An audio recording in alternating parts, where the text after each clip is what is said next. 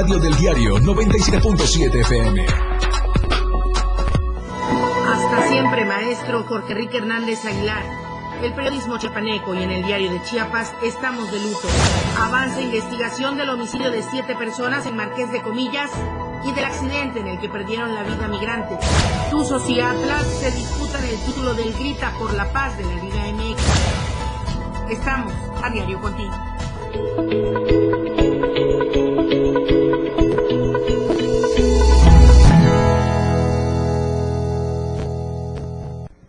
Muy buenos días, muchísimas gracias por iniciar la semana con AM Diario, con esta producción de Diario de Chiapas Multimedia y también con la producción de la radio del diario, el 97.7 de FM. Le agradezco por escucharnos desde cualquier lugar, su automóvil, en su hogar, ya en el trabajo algunos o en el trayecto. Muchísimas gracias por siempre seguir los contenidos de Diario de Chiapas desde el impreso, la radio y también en los contenidos digitales. Mi nombre es Lucero Rodríguez Ovilla y justamente antes de ir a la información, recordarle dónde puede encontrarnos a través de las redes sociales. En Twitter como arroba diario Chiapas, en Instagram como diario Chiapas oficial y en Facebook como diario de Chiapas también, en YouTube como diario de Chiapas TV. Así es que vamos a comenzar con la información Hoy hay mucha, por cierto. Las lluvias aquí en el centro del estado, por lo menos aquí en Tuxtla Gutiérrez, ya comenzaron eh, de manera más frecuente. Ayer por la noche llovió en algunas zonas de nuestro Tuxtla Gutiérrez. Así es que vamos con el pronóstico de las temperaturas en esta mañana de lunes 23 de mayo. El clima en Diario TV Multimedia. Tuxtla Gutiérrez, podríamos alcanzar una temperatura máxima de 29 grados y una mínima de 20 grados. San Cristóbal de las Casas, 20 grados podría ser la temperatura máxima y 12 grados la temperatura mínima. En Comitán, 25 grados podríamos alcanzar como máxima y 14 grados como mínima. En Tapachula, 30 grados podría ser la temperatura máxima y 22 grados la temperatura mínima. Hay que estar muy atentos sobre todo porque, bueno, ya se ha declarado eh, la temporada de lluvias en el estado y con ello las intensas acompañadas de tormentas eléctricas en las regiones Istmo Costa y Soconusco. Las lluvias muy fuertes en la zona frailesca y sierra y para el resto de la entidad las lluvias fuertes a ligeras. Atentos siempre a las recomendaciones de protección civil. Hay que salvaguardar, antes que todo, nuestra vida, y por supuesto la de nuestros familiares. Comenzamos con un tema muy agradable, sobre todo si estamos hablando de celebrar o conmemorar este día en el que en México, pues los estudiantes, 30 millones de ellos, aún están en las aulas, en los diferentes niveles educativos, pero también muchos de ellos, desafortunadamente, han debido abandonar las aulas, eh, sobre todo en esta situación de pandemia. Vamos a ir con este reportaje de la semana de mi compañero Marco Antonio Alvarado, donde pues nos habla justamente de esta, de esta fecha conmemorativa aquí en México. 30 millones de estudiantes todavía están en las aulas. Adelante con la información.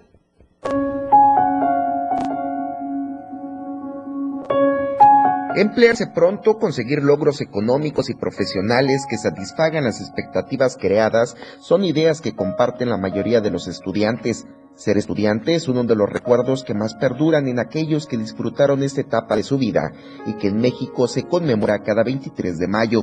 Aunque todo aquel que desea aprender nunca deja de ser estudiante, para los que están por concluir su formación universitaria, dejar las aulas y enfrentar el mundo con las herramientas que adquirieron es uno de los pasos que más ansiedad generan. Eh, para los estudiantes de medicina se cree que hay muchos campos de trabajo y muchas oportunidades, pero es difícil sobre todo, como ya le comentaba, el dilema está en no tanto en que si voy a poder trabajar, más bien si voy a poder obtener algún servicio, alguna oportunidad de hacer este mi internado, porque creo que pues este, ahora sí lejos del trabajo sin esas oportunidades que, me puedan ofrecer, pues yo no tendría oportunidad de trabajar.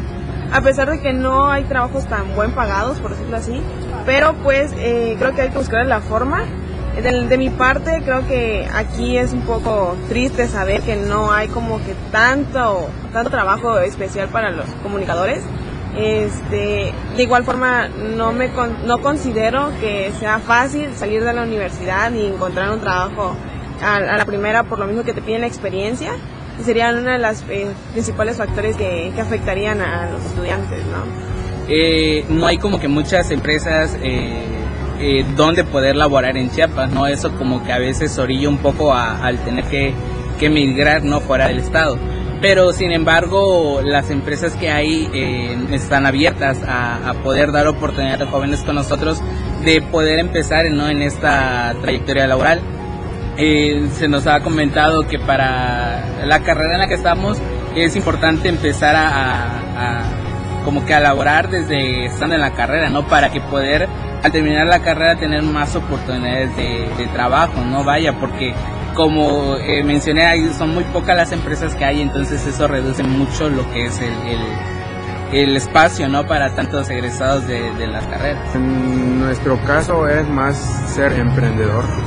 Tienes que armar tu consultorio, eh, ir de poco a poco. Ahí, lo que es trabajo sí es, pues yo opino que el sueldo que se da en un a nivel particular eh, pues no es tan bueno Eh, si tienes familiares que te van a apoyar, está muy fácil hacer tu consultorio, pero si tú vas a empezar desde cero, sí es un poco duro, pero sí se logra.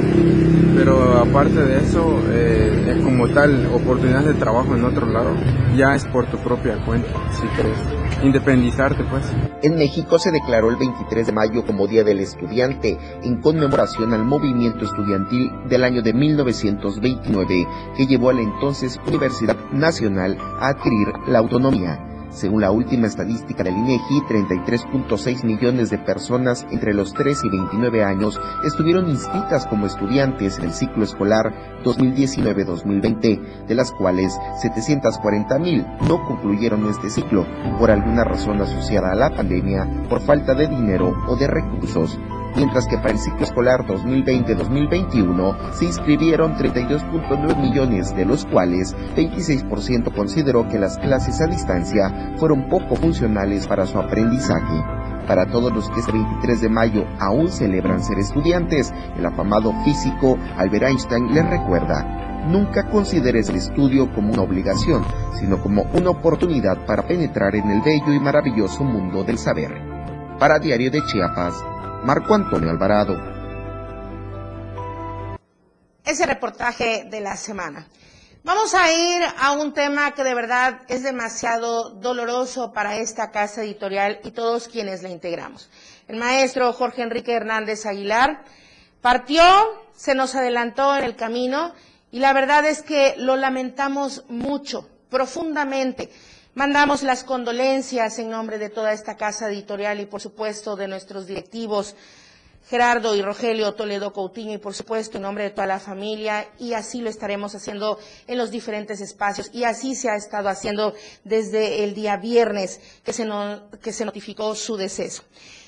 La política y el periodismo chiapaneco están de luto, sí, al igual que nuestro diario de Chiapas. El pasado viernes 20 de mayo falleció el doctor Jorge Enrique Hernández Aguilar, comunicador de oficio y abogado de profesión que entregó su vida al servicio de la enseñanza dentro y fuera del aula. Y lo decimos quienes tuvimos la oportunidad de compartir pues la conducción con él, por ejemplo, en mi caso. Nació el 14 de julio de 1995 en Tuxtla Gutiérrez, donde cursó sus estudios en la Escuela Primaria Francisco y Madero, luego en la secundaria del Colegio La Salle, la preparatoria en el Instituto de Ciencias y Artes del Estado de Chiapas y Derecho en la Universidad Autónoma de Chiapas. Pero sus objetivos profesionales no se quedaron ahí. Más tarde cursó el posgrado en Derecho Penal en el Centro de Estudios de Posgrado Iberoamericano, además de una maestría en Ciencias de la Educación por la Universidad Valle del Y el doctorado en Educación por la Universidad del Sur. Se casó con su amada Alba Iracema Victorio Sánchez. Luego llegaron sus hijos, Alba Iracema, Gabriela y Enrique Hernández Victorio. El amplio conocimiento que cultivaba don Jorge Enrique Hernández Aguilar le llevó a desempeñarse en el sector público como titular del Consejo Tutelar de Menores, para después ser nombrado Procurador de Justicia del Estado, secretario ejecutivo del Sistema Estatal de Seguridad Pública. Fue académico y director del Instituto de Estudios Superiores de Chiapas por seis años. Luego rector, director y docente en la Universidad Valle del Grijalba, en la Universidad del Sur, en la Universidad Maya, en el Instituto de Estudios Universitarios y Centro Estudios de Posgrados Iberoamericano. Pero la docencia le llevó más allá de las aulas, incursionó como comunicador cuando Cuarto Poder fue fundado por Enrique Toledo Esponda. Durante varias décadas fue colaborador editorial y analista político en esta casa editorial Diario de Chiapas. En el área multimedia como conductor del programa Chiapas a Diario, el primero que estuvo en esta barra programática de multimedia. Y también posteriormente en agenda política. Don Jorge Enrique fue un apasionado del periodismo, de la política, de la docencia, oficios que ejerció hasta sus últimos días, incluso en el Colegio de Estudios Científicos y Tecnológicos del Estado de Chiapas, el CECITECH, como titular de la Dirección de Vinculación. El viernes 20 de mayo falleció durante un viaje para un chequeo médico en la Ciudad de México. El sábado fue trasladado a la funeraria Memorial Class y ayer domingo su cuerpo fue cremado aquí en Tuxtla Gutiérrez. Don Jorge Enrique, como era conocido por la familia de Diario de Chiapas, dejó una enorme huella que llenar en los corazones de quienes tuvimos la fortuna de encontrarle desde el pasillo hasta poder compartir con él algún espacio en este corporativo o simplemente para contarnos una anécdota de verdad que tenía un sentido del humor maravilloso o simplemente para desearnos un buen día. Una persona puntual y muy disciplinada. Fue maestro de muchos que no hicieron oídos sordos a los simples acertados consejos y las palabras de aliento.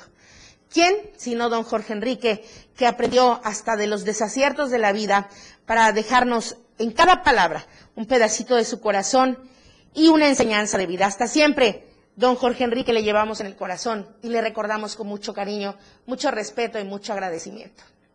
Las condolencias nuevamente para su familia. Y como él nos enseñó también, tenemos que seguir con este maravilloso oficio que es el de informar. Vamos a ir a San Cristóbal de las Casas porque el Frente Nacional de Lucha por el Socialismo denunció que más de 50 elementos de la Policía Municipal de San Cristóbal Tres de ellos dijeron con armas largas, otros con gas pimienta y toletes en mano.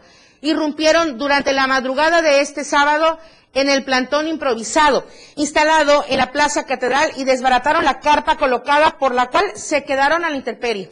En un comunicado se explicó que a eso de las dos horas del 21 de, de, mayo llegaron a la Plaza de la Resistencia en San Cristóbal aproximadamente 10 elementos de la Policía Municipal para hacer la advertencia de levantarse. Según el comunicado, los uniformados se agruparon para prepararse a levantar esta carpa de no más de dos metros cuadrados de material plegable, pero posteriormente unos 50 agentes desbarataron esta carpa, luego se retiraron, pero antes, uno de ellos, en tono de amenaza, dije aquí el comunicado, pues dijo a sus compañeros, este va a ser el primero en llevar. El Frente Nacional de la Lucha por el Socialismo recordó que el viernes un grupo de uniformados también reprimió e intentó desalojar a sus compañeros. También se aseguró en el comunicado que el contador Octavio Trujillo, quien fungió como portavoz del presidente municipal Mariano Díaz Ochoa, dio la orden de no permitir que se instale nada ni nadie con una carpa en la plaza porque el presidente recibe quejas de la gente que está cansada de ello. Y bueno, también en las comunidades indígenas del norte de nuestro estado de Chiapas, unos 3.000 indígenas de las etnias Zoque, Sotzil, Chol y Celtal realizaron una marcha en diferentes municipios de la zona norte para exigir un alto a la violencia en sus comunidades y mayor seguridad a las autoridades de los tres órdenes de gobierno. La marcha la encabezaron diferentes organismos en defensa de la vida y la tierra, así como representantes religiosos encabezados por la familia frailescana. Se trata de habitantes de los municipios de Rincón Chamula, Rayón, Tapilula, Jitotol, Solosuchiapa, Izhuatán, Ixtapangajoya y Chapultenango, quienes pidieron un alto a la delincuencia que hay en esos municipios. Este movimiento de defensa por la vida, el territorio y la madre tierra agregó a miles de indígenas en diferentes regiones del estado para pedir alto a la inseguridad. Durante las movilizaciones no se reportaron incidentes y hasta el momento las autoridades no se han manifestado al respecto. Vamos al primer corte comercial, no sin antes recordarle la encuesta que se abre el día de hoy aquí en M Diario y que cierra el próximo viernes a las 7 de la noche en Chiapas al cierre, valga la redundancia. La pregunta, ¿se debe aplicar el hoy no circula en Tuxtla por la contaminación? Usted puede contestar sí, demasiados carros, no, es exagerado y hay una tercera opción que dice me da igual. Nosotros estaremos atentos a sus respuestas. Corte comercial, volvemos, tenemos mucha información en AM Diario. En un momento regresamos con más de AM Diario. Evolución sin límites. La radio del diario. Más música, noticias, contenido, entretenimiento, deportes y más. La radio del diario 977. Las 8 con 15 minutos. Conoce todo lo que tenemos para ti en la radio del diario a través de tu celular. Escanea en nuestro diario impreso el código QR. Visita nuestra barra de programación y escúchanos desde tu celular. Además de conocer toda la programación de la radio del diario a través de tu celular. Estar informado nunca fue tan fácil, rápido y al alcance de tu mano. La radio del diario 97.7. Contigo a todos lados. Fundación Toledo es una organización enfocada en la educación. Desde nuestra fundación hemos realizado varios proyectos para poder llevar a cabo nuestro objetivo principal, apoyar la educación en Chiapas, especialmente en las zonas rurales marginadas. A pesar de ser una organización joven, somos apasionados de lo que hacemos y entendemos que la educación juega un papel importantísimo en las personas, ya que ésta se ve reflejada en el desarrollo de su país. Para conocer más de nosotros, visita nuestras redes sociales en Facebook e Instagram como Fundación Toledo y nuestra página web en www.fundaciontoledo.org. Ahora el rock puede sentirlo en radio. La radio del diario te presenta el mejor rock que marcó toda una historia a través de los años. Miguel Sengar tiene para ti la mejor selección musical del rock y la radio del diario te lo presenta de lunes a viernes de 8 a 9 de la noche. Rock Show. Con Miguel Sengar en la radio del diario 97.7 contigo en el rock a todos lados. El estilo de música a tu medida. La radio del diario 977. Contigo a todos lados. Continuamos con más de AM Diario.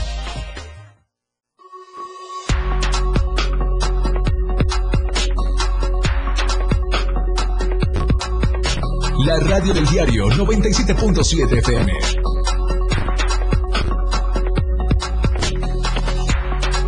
...97.7... La radio del diario.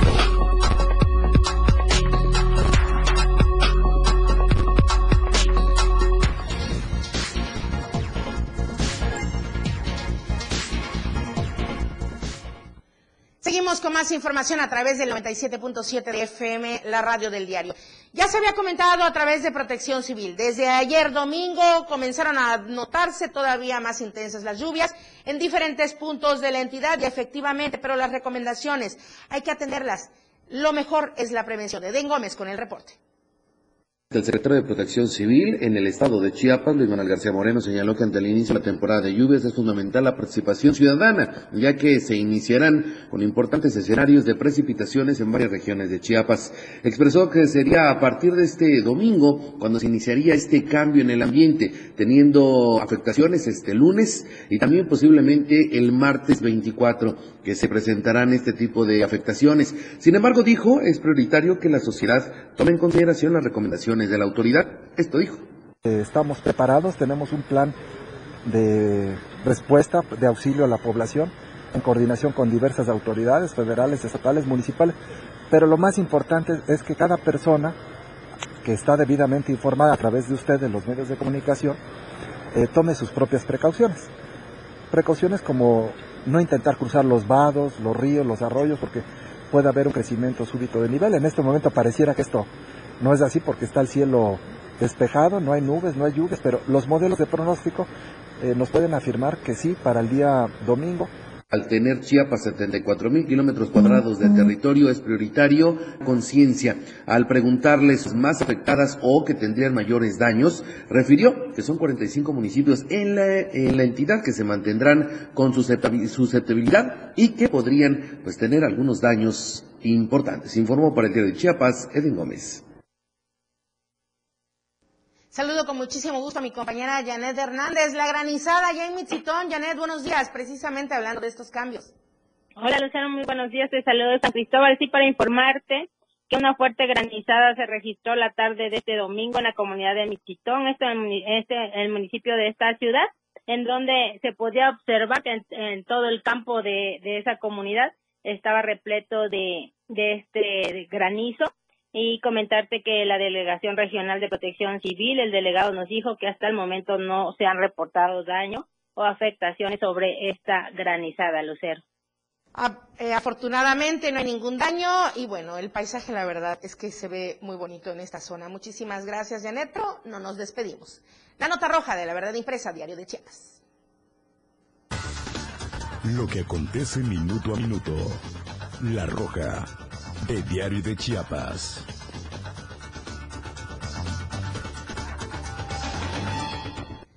Desafortunadamente, muy movido este fin de semana, y digo desafortunadamente porque las corporaciones policíacas estuvieron notificando diversos hechos. Por lo pronto, vamos a seguir con Janet allá en San Cristóbal porque en San Juan Chamula, hasta ahora cuatro migrantes muertos y varios lesionados. Es el saldo de un accidente, Janet. Sí, cuatro migrantes centroamericanos muertos y varios lesionados fue el saldo de la volcadura de la unidad en la que viajaban, esto en el municipio de San Juan Chamula. Pobladores de, del municipio de manera inmediata se trasladaron al lugar para auxiliar, auxiliarlos. El percance se registró alrededor de las 23 horas de este sábado sobre la carretera estatal que comunica de Chamula a Ixtapa, a la altura de la comunidad de Yachiltón del municipio de Chamula. En el accidente perdieron la vida cuatro migrantes de manera instantánea y 16 personas resultaron lesionadas de diferentes nacionalidades, de las cuales 11 fueron trasladadas al Hospital Básico Comunitario de Chamula y 5 al Hospital de las Culturas de esta ciudad.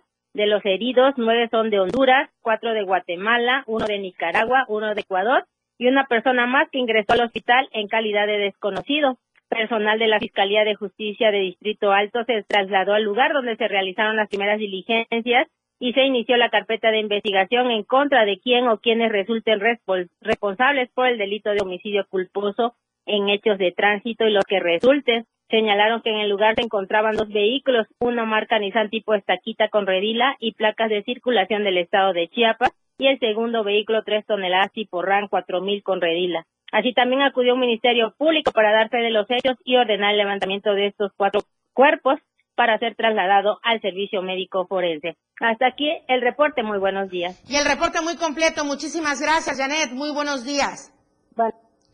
Pues sí, efectivamente, la Fiscalía General del Estado, a través de la Fiscalía de Distrito Alto, realizó ya las primeras indagatorias e inició la carpeta de investigación en contra de quién o quienes resulten responsables por el delito de homicidio culposo de hechos de tránsito y los que resulten en este accidente, al parecer, migrantes y 16 eh, de ellos lesionados, cuatro más fallecieron en el municipio de San Juan Chamula. Hablando de migrantes, pero vamos hacia la zona de la frontera.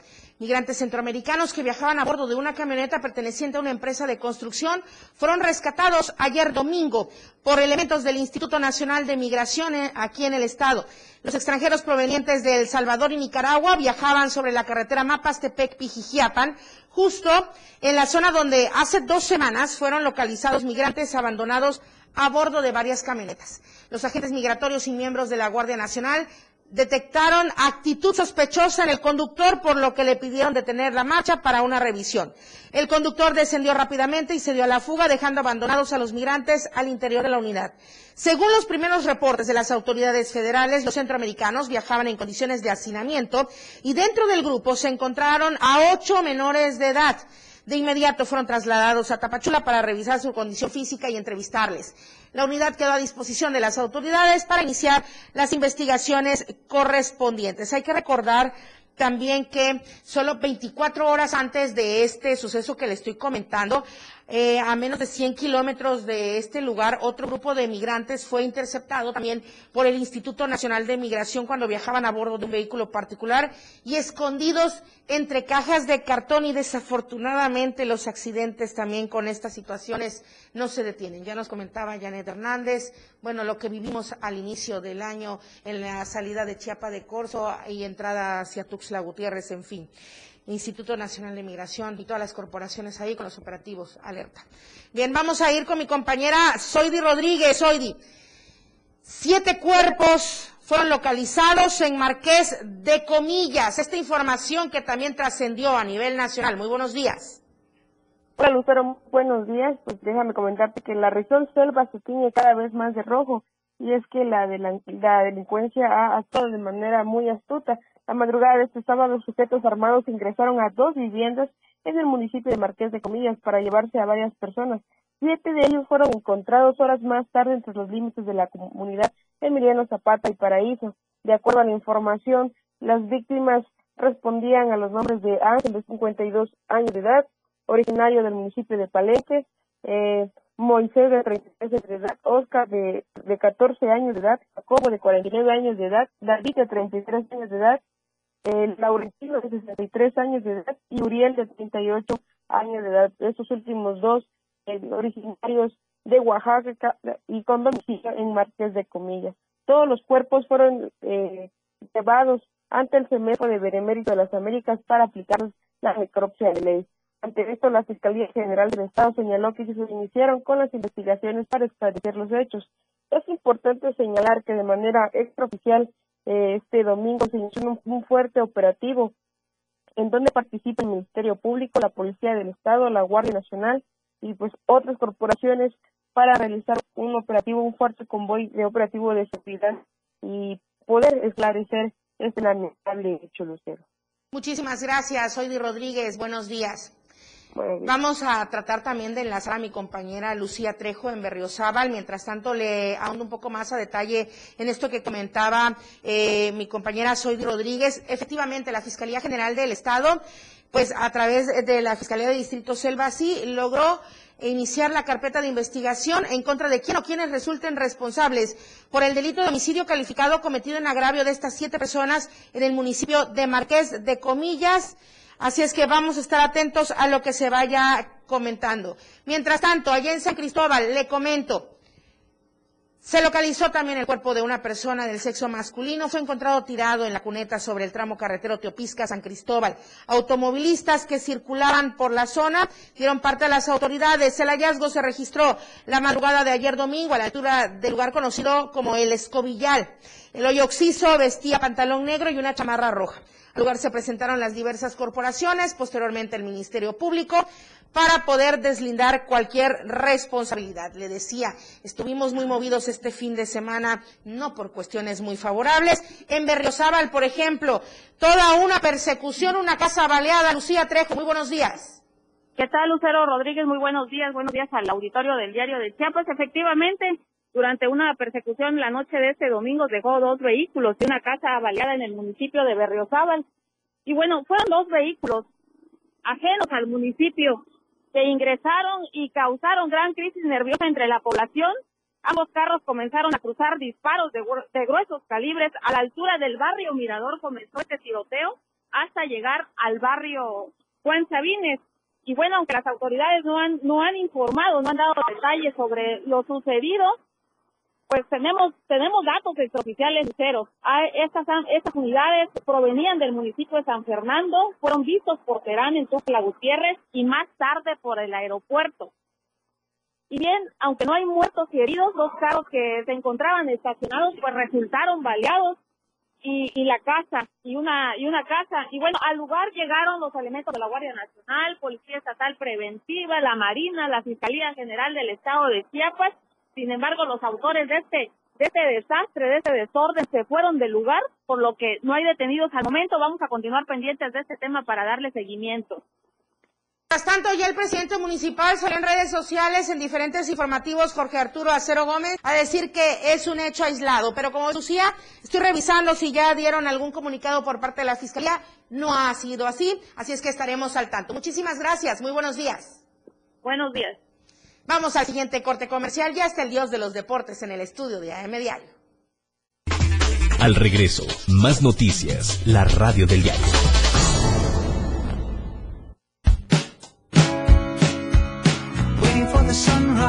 La radio del diario, transformando ideas contigo a todos lados. 97.7. La radio del diario. Más música en tu radio. Lanzando nuestra señal desde la torre digital del diario de Chiapas. Libramiento Suponiente 1999. 97.7. Desde Tuxtla Gutiérrez, Chiapas, México. XHGTC, la radio del diario. Contacto directo 961-612-2860. Cabina 961-612-2860. Escúchanos también en línea. www.diariodechiapas.com Diagonal Radio. 97.7, la radio de diario. Más música en tu radio. Las 8, con 31 minutos. Chiapas es poseedora de una belleza natural sin rival en todo México. Una gran selva, un impresionante cañón, manglares y playas únicas, además de paradisiacas caídas de agua, visten a nuestro estado con el encanto único de la naturaleza. Chiapas es el estado más al sur de México, la última frontera de nuestro país. Aquí, en este rincón, que también fue el último territorio en añadirse a la República, se encuentra un paraíso de bellezas naturales listo para ser explorado. Ven y disfruta lo que Chiapas tiene para ti. 97.7, la radio del diario. Contigo a todos lados. Para comenzar tu fin de semana con estilo, suelta el beat. Toda la música que se genera en los mejores clubs del mundo. Todos los viernes y sábados de 9 a 11 de la noche. Ahora escúchalos en las tornamesas de la radio del diario. Line Up de 97.7. Claudio Gómez, DJ Baker. Tiene para ti los mejores sets mezclados en vivo. Lo mejor de la música electrónica con DJ Baker. En la radio del diario 97.7. Contigo a todos lados. La radio del diario 97.7 FM. Continuamos con más de AM Diario.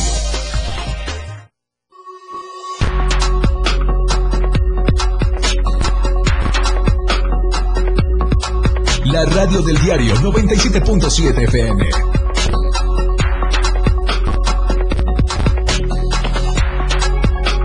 La radio del diario 97.7.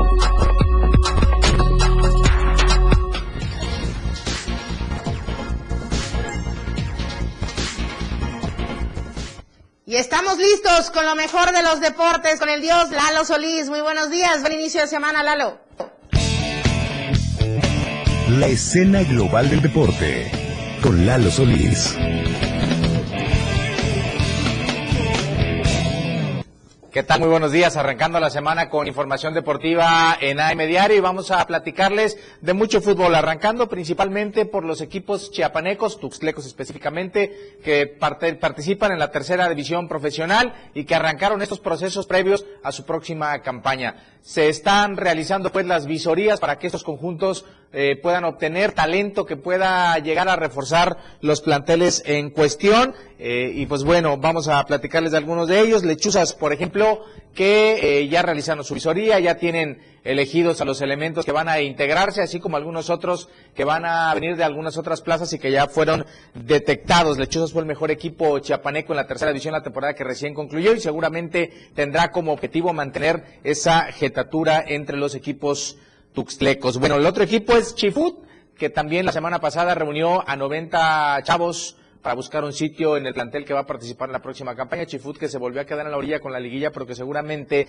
lo intentará de nueva cuenta. Les hace falta eh, visitar algunos municipios para detectar talento e invitarlos a concentrarse con este conjunto. Daniel eh, Mora indicaba que pues están eh, dentro de un proceso en el que seguramente tendrán muy buenas noticias pronto. Así que bueno, también Chifut, los que dieron ya información eh, precisa, pues fue eh, UDS, este equipo de Comitán, que pues eh, el primer movimiento que realizaron de cara a la próxima campaña fue eh, remover al técnico Marco Valverde, no será más el entrenador del conjunto comiteco y pues ya esta semana realizarán sus visorías tratando de encontrar también el talento que los ayudaría la próxima campaña a tratar de eh, regresar a la liguilla. Lo hicieron en el torneo que recién terminó, pero con muy poca fortuna. Así que bueno, estos son los tres de los que se tiene información hasta el momento. Hay dos equipos más que están en la tercera división y que juegan en Chiapas, como es el caso de Canoeros, quien fuera antes eh, Jaguares de la Unicach. Estos eh, elementos todavía no saben qué va a suceder con este proyecto. Hay muy poca información eh, respecto a lo que va a suceder en las próximas semanas, así que están a la expectativa, como también lo está haciendo Zaraguatos de Palenque, quienes todavía no logran conseguir eh, más eh, certeza para lo que va a ser el próximo torneo en la tercera división profesional. Así que bueno, ya sabe, Lechuzas ya hizo visorías, Chifut ya hizo visorías, UDS realiza visorías esta semana, anunciando ya que tendrá un nuevo estratega y esperamos que tanto canoeros como zaraguatos se manifiesten en los próximos días para conocer cuál va a ser su futuro inmediato en el fútbol profesional. Vamos a platicar un poquito de la Universidad Nacional y es que concluyó la actividad del atletismo y ¿qué cree? Eh, no hay noticias de las que esperábamos, no hay medallas entre los representantes chiapanecos que estuvieron allá en Ciudad Juárez buscando trascender. Eh, analizábamos todos los resultados de esta competencia que se dio del, 20, del 16 al 20 de mayo y en la que el atleta mejor colocado eh, en alguna de las pruebas que vieron a chiapanecos en actividad, pues fue Jacinto López de la Universidad Tacaná Tapachula, quien finalizó octavo lugar en los 20 kilómetros marcha. Otro que alcanzó top ten fue Orlando Muñoz de la UNACH, que finalizó quinto en salto con garrocha al alcanzar dos metros con 90 centímetros en su mejor salto y pues fue de los pocos que alcanzaron a meterse a un top ten. Eh, así que bueno, Jacinto López y Orlando Muñoz fueron los más destacados del atletismo para los representantes chapanecos allá en la Universidad Nacional. Eh, no va muy bien el asunto, hay alguna, alguna medalla en judo y a partir de ahí a la espera de que pues se comienza a participar en alguna otra de las disciplinas que restan para conocer si habrá por ahí alguna novedad. Eh, lo dudamos, pero bueno, vamos a estar a la expectativa por conocer qué sucede con los demás representantes chapanecos ya a unos días de concluir con la etapa nacional de la Universidad 2022 allá en Ciudad Juárez. Bastante, bastante eh, para el análisis este año en la vuelta de la actividad de los deportes del nivel educativo superior para Chiapas. Mala fortuna. En fin, vamos a esperar más resultados. Vamos a platicar también de fútbol y es que ayer quedaron definidos los equipos que van a disputarse el título del torneo Grita por la Paz Clausura 2022 del fútbol mexicano. Y sí, perdió el América. Vamos a comenzar primero con el Tigres, porque parecía que realizaban la hombrada en su estadio para remontarle un 3-0 que había conseguido el Atlas en el estadio Jalisco. Lo estaba consiguiendo tres goles de André Pierre Gignac y uno más de Lichnowsky. Tenían a los Tigres en la final, sin embargo, una jugada bastante polémica en la que se hablaba de una mano previa que era bastante dudosa, que pudieron, pudo haber evitado eh, la jugada posterior en la que se marcó el penal a favor del Atlas, que anotó Aldo Rocha, quien vemos en pantalla, y con el que Atlas se mete por segundo torneo consecutivo a la final. Así que, pues bueno, vamos a analizar el detalle en la remontada, no se olvide. Después, este domingo, pues Tuzos recibió al América, llegaron empatados a un gol pero el conjunto de Pachuca dictó cátedra ofensiva al contragolpe, enjauló al América, le enseñó el dulce y después hizo lo que quiso con el conjunto del Tano Ortiz, que rompe una racha de 11 partidos sin perder, lo hizo de la peor manera. 3 por 0 cayó el América, 4-1 en el global, y de esta manera, la final del torneo Grita por la Paz Clausura 2022 la van a jugar Tuzos, que fue líder general del torneo, ante el Atlas, que es el actual campeón. Así que, bueno, hoy, hoy lunes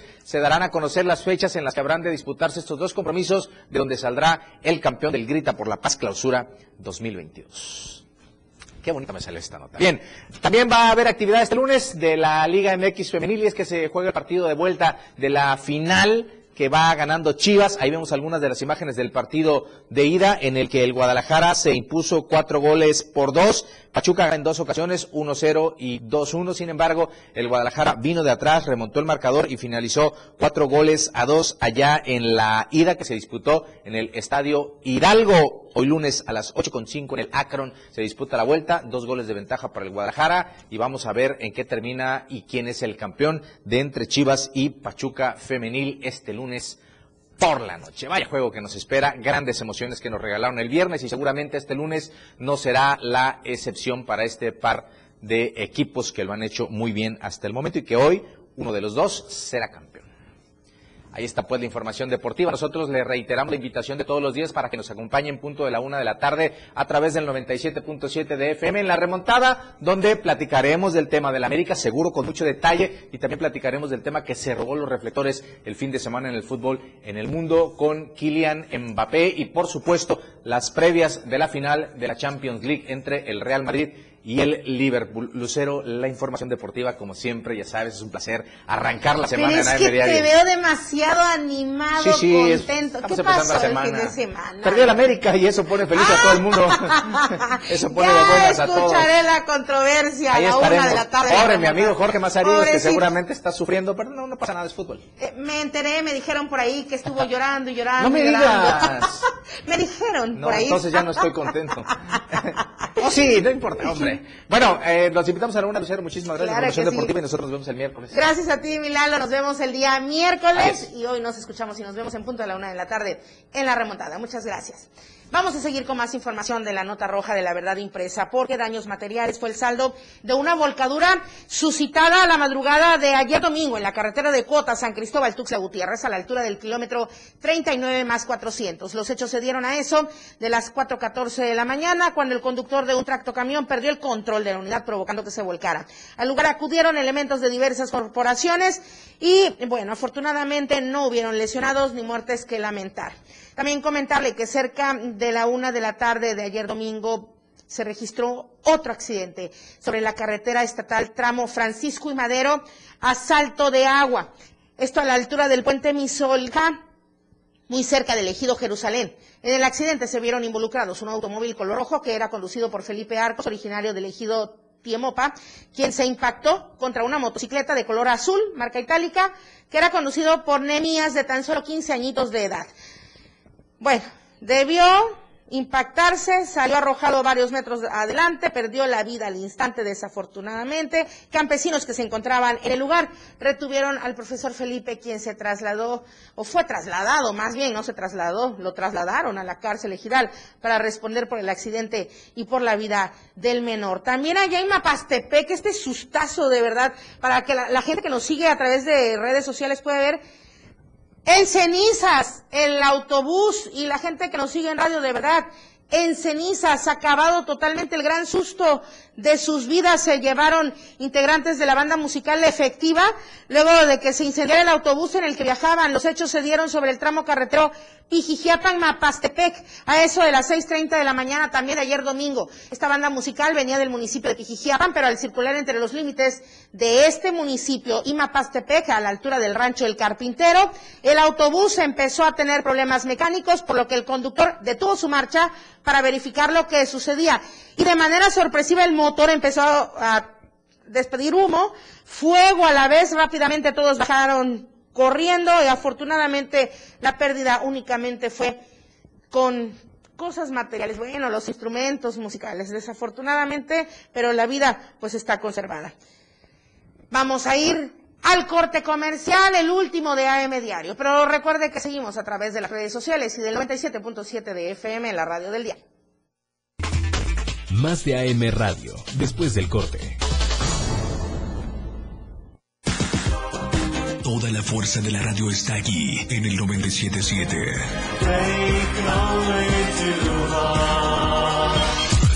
Las 8 con 44 minutos. El espacio para niños de 0 a 100 años ya está aquí. Un espacio donde la magia de la imaginación crea grandes historias. Relatos, cuentos, música y mucha diversión. Y disfruta de un mundo único que la radio del diario tiene para ti. El momento de abrir la cajita mágica. Toda la magia está contigo. Todos los domingos de 11 a 12 del día. En la cajita mágica. La radio del diario 97.7 contigo a todos lados.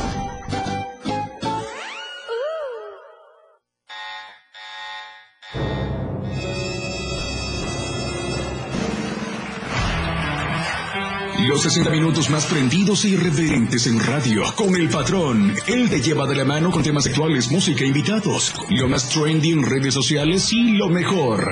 Te llevan paso a paso con el mejor ambiente en radio. Después de todo, con el patrón. De lunes a viernes de 6 a 7 de la noche por la radio del diario 977. El patrón contigo, a todos lados. Después de todo, ¿acaso hay otro? La escena global del deporte.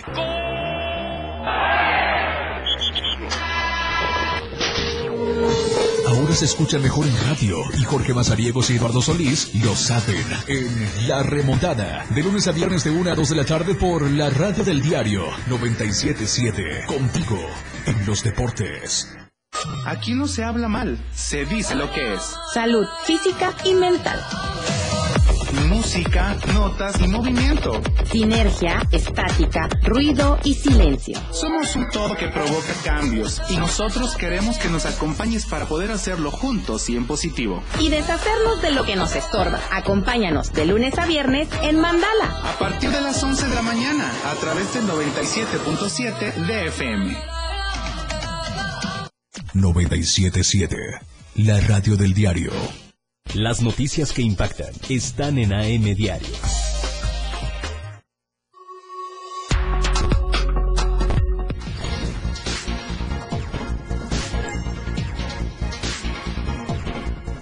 Tenemos más información en AM Diario. Le comento que el exceso de velocidad la falta de precaución, un pestañazo o algún otro descuido pudieron haber sido las causas para que en las primeras horas de ayer domingo sobre el tramo carretero El Cero Rancho Bonito se registrara un accidente automovilístico. Pasado de las 9 de la mañana, la Guardia Nacional eh, fue informada de que a la altura del kilómetro 19 de la Vía Libre Federal México 190, dentro de un barranco, bueno, en el fondo del barranco, pues estaba volcado un auto de color blanco tipo Jetta con placas del estado de Chiapas. Había sufrido un accidente, pues. Al estar ya la corporación ahí, constató que efectivamente el accidente se había suscitado, pero no había ninguna persona. Aparentemente el chofer abandonó ahí la unidad. El vehículo Volkswagen tipo Jetta de color blanco, de modelo reciente, con placas de Chiapas, pues bueno, se salió del camino, chocó contra las piedras y volcó. Por lo sucedido, llegaron las autoridades correspondientes para hacer eh, pues las diligencias necesarias, los levantamientos y el auto pues fue puesto a disposición de las autoridades correspondientes y se dice que circulaba con sentido hacia el ejido Tierra de Libertad, pero pues ya no llegó a su destino. Del chofer ya nada se supo. También comentarle, híjole, la inseguridad en San Cristóbal de las Casas.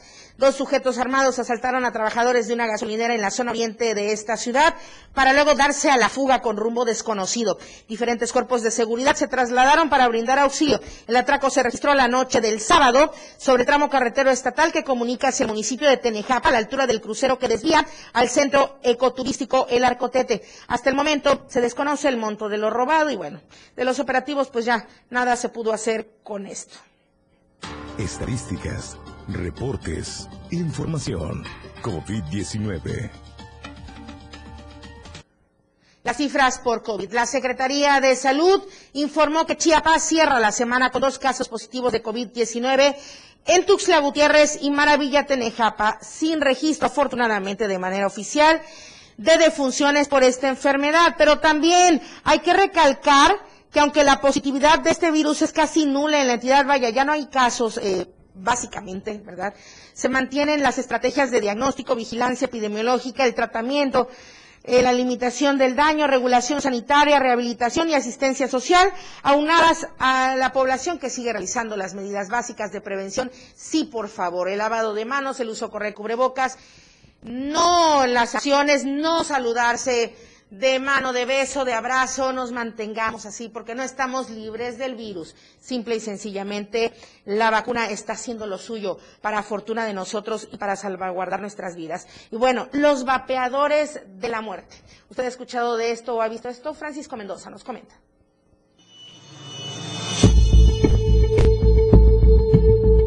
Los vapeadores comenzaron emulando la forma de un cigarro en sus primeras generaciones. Actualmente los diseños han cambiado a diversas formas y tamaños. Estos artefactos comenzaron a salir al mercado como una alternativa para dejar de fumar, con el que podría erradicar el olor típico que expide el humo del cigarro, siendo atractivos para los menores de edad. La última encuesta CODAT, que es la de 2017, eh, dice que eh, los menores de 7 años, hombres y mujeres, eh, de 17 a 12 años sabían y consumían más los vapeadores a comparación de la población mayor de 18 años. ¿Qué quiere decir esto? Que la publicidad está dirigida a ellos porque emulan sabores, los patrocinan influencers, este, eh, tienen nombres de experiencias, los colores, los envases son atractivos para los jóvenes. Esto es ventajoso para, para la industria para la industria tabacalera porque al final, finalmente entre más jóvenes se enganchen al consumo de estos productos o de nicotina, es más fácil que los mantengan en el ciclo de consumo y bueno, pues generen más dinero para ellos, ¿no? Los vapeadores van de distintos precios. Los desechables son los más económicos, oscilan entre los 40 a 150 pesos. Estos pueden encontrarse en páginas de internet y en expendedoras que cualquier niño o adolescente puede tener acceso.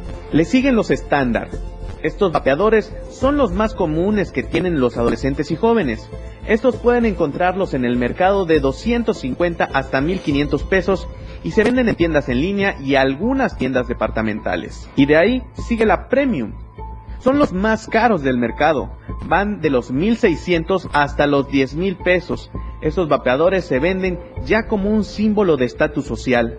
Pueden ser laminados, artesanales o con características muy particulares. En un caso especial estamos hablando de los cartuchos. Cada cartucho de recarga tiene un costo de 300 a 900 pesos. Esto depende de cuántas inhaladas al vapeador quieras darle.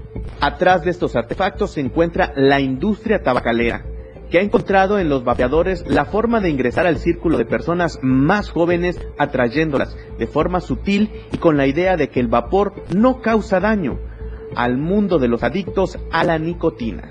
La Comisión Federal para la Protección contra Riesgos Sanitarios, la COFEPRIS, emitió hace un par de días una alerta sanitaria máxima por los riesgos a la salud que representan los vapeadores o cigarros electrónicos, ya que ha encontrado en ellos acetato de vitamina E, que constituye un riesgo alto para la salud al tratarse de una sustancia tóxica que puede ocasionar enfermedades respiratorias agudas e incluso la muerte.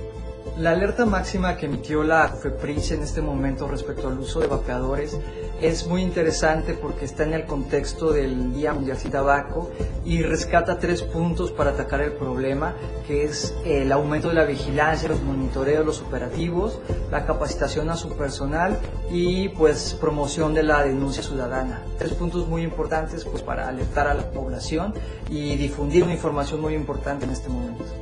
Este producto no se vende legalmente en México. Los vapeadores están prohibidos. Sin embargo, hasta hoy en día se han sabido filtrar en distintos comercios y tiendas en líneas para llegar a los consumidores. Para Diario de Chiapas, Francisco Mendoza.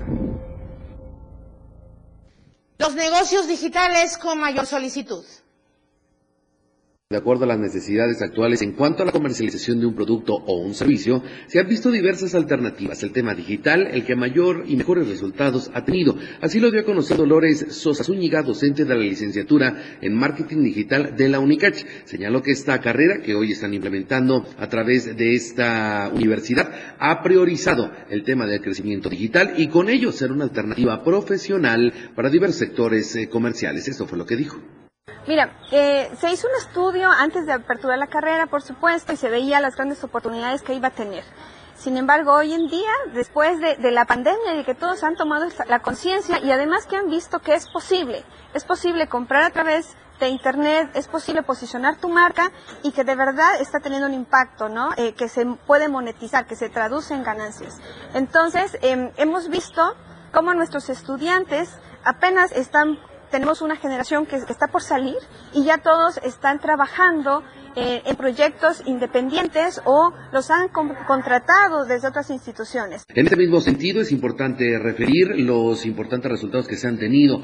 Del 100% de negocios, un 70% utiliza las redes como también las plataformas digitales. En este sentido, refirió que son principalmente las pequeñas y medianas empresas las que le han apostado a este seguimiento, además de aportar a la formalización, considerando que en su momento, ante la adquisición de productos o servicios, esto es es prácticamente necesario. Informo para el diario de Chiapas, Eden Gómez.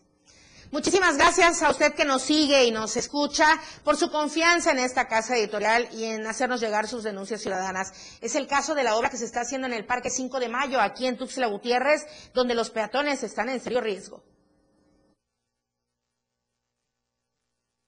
Informarle sobre la situación que se vive actualmente en el Parque 5 de Mayo.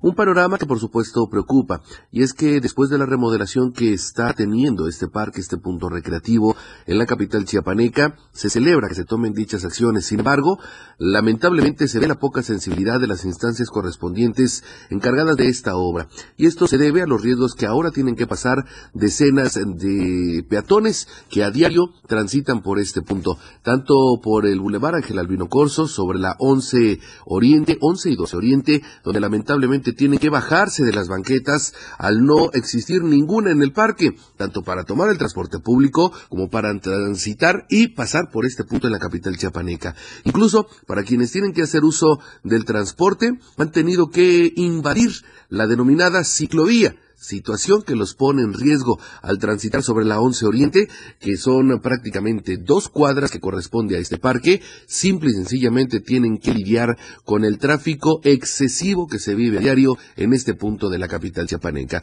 Lamentablemente esta situación se ha presentado en algunos otros puntos de la capital chiapaneca en donde se realizan estas obras y donde lamentablemente tampoco se dejaron banquetas. Este panorama lo denuncia la ciudadanía capitalina, que por supuesto pide mayor sensibilidad y mayor criterio en estas obras. Informó para el diario de Chiapas, Eden Gómez. Bueno, antes de irnos, recordarle la encuesta que inicia el día de hoy con la pregunta, ¿se debe aplicar el hoy no circula en Tuxtla por la contaminación? Usted puede contestar sí, demasiados carros. La segunda opción, no, es exagerado. O la tercera opción, me da igual. Ahí está para que usted conteste, comparta. FMNS se estará dando los resultados el próximo viernes a las 7 de la noche en Chiapas al cierre. Muchísimas gracias a los controles que están en radio. Mira, Ana Lidia Figueroa, muchísimas gracias, Ana. Y por supuesto a Charlie Solís en los controles de televisión. Mi nombre es Lucero Rodríguez Ovilla. Muchísimas gracias. Buen inicio de semana. Nos vemos mañana, 8 en punto, AM Diario. Buen día.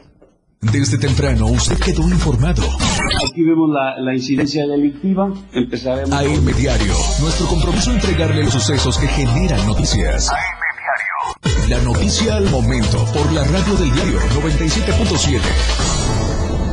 AM Diario. Toda la fuerza de la radio está aquí. La radio del diario 97.7 FM. Contigo, a todos lados. Evolución sin límites. Nosotros no ponemos música. Nosotros tocamos la música que quieres escuchar. Tenemos para ti una programación con alto contenido las 24 horas del día. 97.7 FM. Contigo, a todos lados. Transformando ideas. Editorial de la Radio del Diario. No hay nada más absurdo y ruin que organizar una marcha para conmemorar un delito, como la que organizaron el miércoles pasado supuestos estudiantes de la Escuela Normal Macomaxá, en la que desplegaron una serie de protestas y actos vandálicos por la capital del estado, con bloqueos, pintas y agresiones a edificios públicos. ¿Y para qué? Para conmemorar el 18 de mayo de 2021, cuando 95 normalistas fueron detenidos por delincuentes. Pero, ¿qué más se podría esperar de estos disque